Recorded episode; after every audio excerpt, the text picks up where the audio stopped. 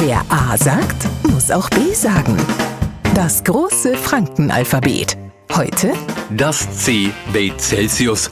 Und äh, Sie fragen sich jetzt alle bestimmt, was hat Celsius mit Franken zu tun? Nix, aber was anderes ist mir jetzt nicht eingefallen. Weil Wörter mit C im Fränkischen gibt's einfach nicht. C wird in einem fränkischen Lexikon einfach übersprungen. Da können Sie jetzt schauen, was wollen. Ein C taucht höchstens auf Straßenschildern auf oder an der Nürnberger Haltestelle vor der Straße Hof 5, Christuskirche. Wir Franken kochen da allerdings gleich wieder unser eigenes Süpple und machen Christuskern draus. Und schon ist das C wieder weg. Wer A sagt, muss auch B sagen. Morgen früh der nächste Buchstabe.